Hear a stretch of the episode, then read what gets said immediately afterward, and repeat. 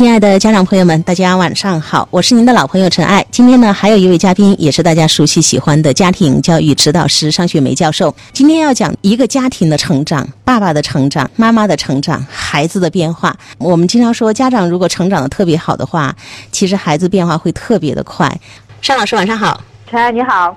那这个案例呢，我们就需要在前面一开始，尚老师大概给我们描述一下。其实这个案例呢。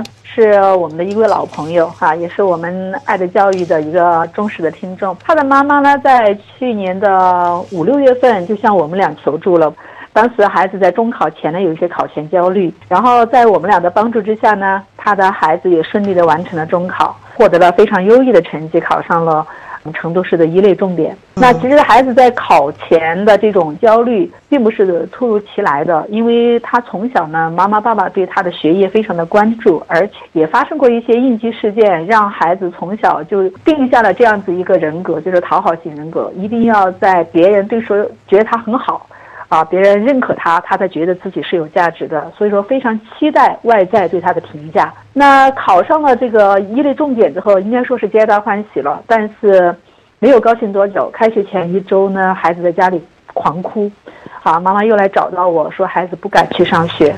经过两次的辅导之后，孩子倒是顺利的开学了，那我们也就暂时松了一口气。不过呢，开学以后的两个月。孩子又出现了不想上学的这样一种状态，为什么呢？因为在一次考试当中，呃，他的成绩考了班上的有一科哈单科考了班上的最后一名，他就感觉自己完全就没有希望，很害怕上学。就是在这样子一个背景之下，我们看到的都是孩子的问题。呃，我们俩做节目做了这么久，都很清楚，任何一个孩子的问题背后都有问题的家长。是。最后发现呢，就是他们的夫妻关系是非常不好的，嗯，而且孩子有半年没有叫过爸爸了。尽管生活在一个屋檐之下，但是爸爸也觉得，呃，很憋屈，妈妈也觉得很难受。孩子在这个家庭里面也感受不到一个温馨和谐的氛围，所以这些才是问题的根源。把他们的焦点都从孩子的问题上转移到他们的夫妻关系上，因为我们知道，在家庭系统的排列当中，哈。呃，夫妻关系是优于亲子关系的，是的。而且在这个过程当中，我会发现哈，妈妈和女儿的关系好像是一个同盟，孩子代替了伴侣的角色，他跟先生的关系也不好，基本上就是在家里处于一种彼此冷暴力的状态。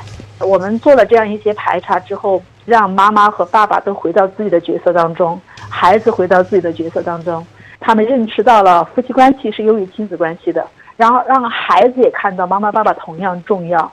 所以整个关系发生了一些改变之后，啊，这个妈妈也发了短信，让我看到了他们家庭的改变。所以我特别高兴看到了父母呃意识到了问题，这个根源在哪儿？我们说对症才能下药，对吧？所以聊到这儿的时候呢，我们来看一下妈妈发给你的这段文字，她的一些感受好不好？妈妈是这样子描述的，她说：“今年的假期，我们一家过得比想象中的要好。在假期前夕啊，我跟先生经过你的咨询，先生有了很大的改变，主动承。”承担了买菜做饭的任务，而且不抱怨，对女儿假期里的不学习也能够做到不指责。我跟先生的关系呢，在这个假期就改善了。一个晚上，我和先生有一次深度的谈话，这么多年来的感受哈，一些委屈，还和先生一起分析我们家为什么会出这些事儿。那当天晚上呢，先生也有跟着道歉，然后说他没有顾及到我的感受，让我受委屈了，并坦诚我们家里会出问题，他要承担主。要的责任，承诺今年重新好好经营我们的家庭。女儿在假期前夕的状态非常的不好，每天凌晨两点、三点。四点才睡觉，第二天中午会睡到十二点，甚至下午两点才会起床，而且情绪呢相当的不好。先生单位放假回来以后呢，他就承担了买菜的任务，主动跟女儿商量需要买什么，回来还会给女儿买她喜欢的零食，女儿很开心。慢慢家里的气氛好起来了，先生都会陪着我们在客厅里看我们喜欢的电视剧，女儿也会跟爸爸讨论电视剧里面的情节人物，真的看到了一个关系的恢复。和谐的一种画面，对，尤其是爸爸的改变，对女儿放假以来不学习，他能够做到不指责，我觉得真的是 hold 住了。因为以前这个爸爸是非常抓狂的，这个爸爸在有一次他跟女儿说过一次非常极端的话，她看到孩子在家里不学习，看手机，然后不好好睡觉，妈妈就跟这个孩子的爸爸解释说，孩子现在有一些抑郁的情绪，不一定是抑郁症，但是他肯定是有抑郁情绪。呃，我们要好好的陪伴他，让他度过这个难关，也担心孩子自杀这些极端的行为。他爸爸就直接说：“你这个样子跟你死了有什么区别？”嗯，就是说你可以看到这个前后的反差哈。所以说我们也更理解这个女儿根本就不喊爸爸，他们在家里面，他可以当爸爸不存在。爸爸好像跟女儿之间也无法进行交流，就是那样一种非常的畸形的。亲子关系，其实，在家庭教育当中，妈妈投入的精力会比较多，然后爸爸呢，基本上是比较缺位的。而且有一款爸爸特别的固执，我记得当时好像也是你带来的一个案例。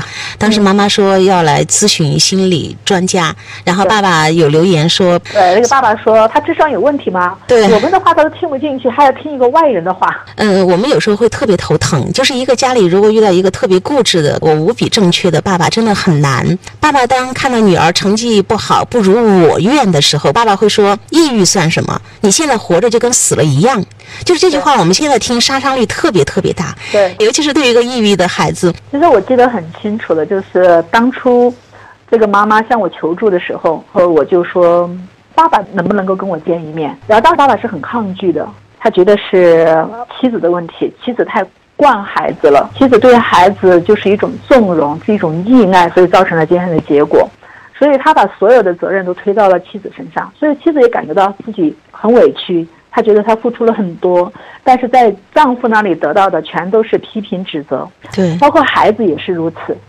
呃，在有一次比较有极端的一个应急事件哈，就是孩子不上学。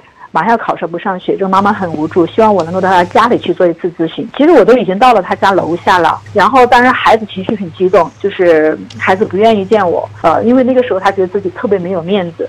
那我就跟这个妈妈讲，我说如果孩子是这种情绪状态的话，我上去是没有意义的。那我说我们俩就在车上聊一聊吧。他就跟我讲到了，他说我的孩子一直都是没有得到完整的爱的，因为他体会不到爸爸对他的爱，因为爸爸对他基本上是指责。对，那个时候他才引出了爸爸说的那句话：“你这个样子和死了有什么区别？”所以我能够感受得到哈，一个孩子内心的那种安全感的严重的缺失。就是我不如你所愿，我都不配活着哈。对我都不配为人，我都不配活在这个世界上。所以你能感受到哈，爸爸内心里面那种抓狂。啊，那种焦虑，那种担忧，他对未来也有很多的可怕的想象，所以他有焦虑和愤怒。这个孩子最后变成了不想上学啊，对这个学习这么的恐惧，就是他心里你说的不安全感。因为我随时担心我不够好，那么不够好我就得不到爱，得不到关系，那我就不配活着。就是这个巨大的恐惧压垮了孩子。妈妈。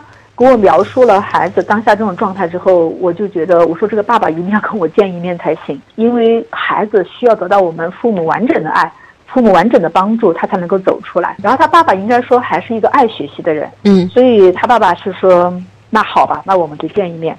那其实我对他爸爸的情况也做了一些比较全面的了解，当时我就感觉到了，如果说我们不做任何的铺垫，或者说他爸爸的认知上没有任何的准备，然后我们就去开始做这个咨询，可能效果不是那么好。后面效果怎么好的？商老师做了哪些准备？故事会怎么发展？我们要稍事的休息一下。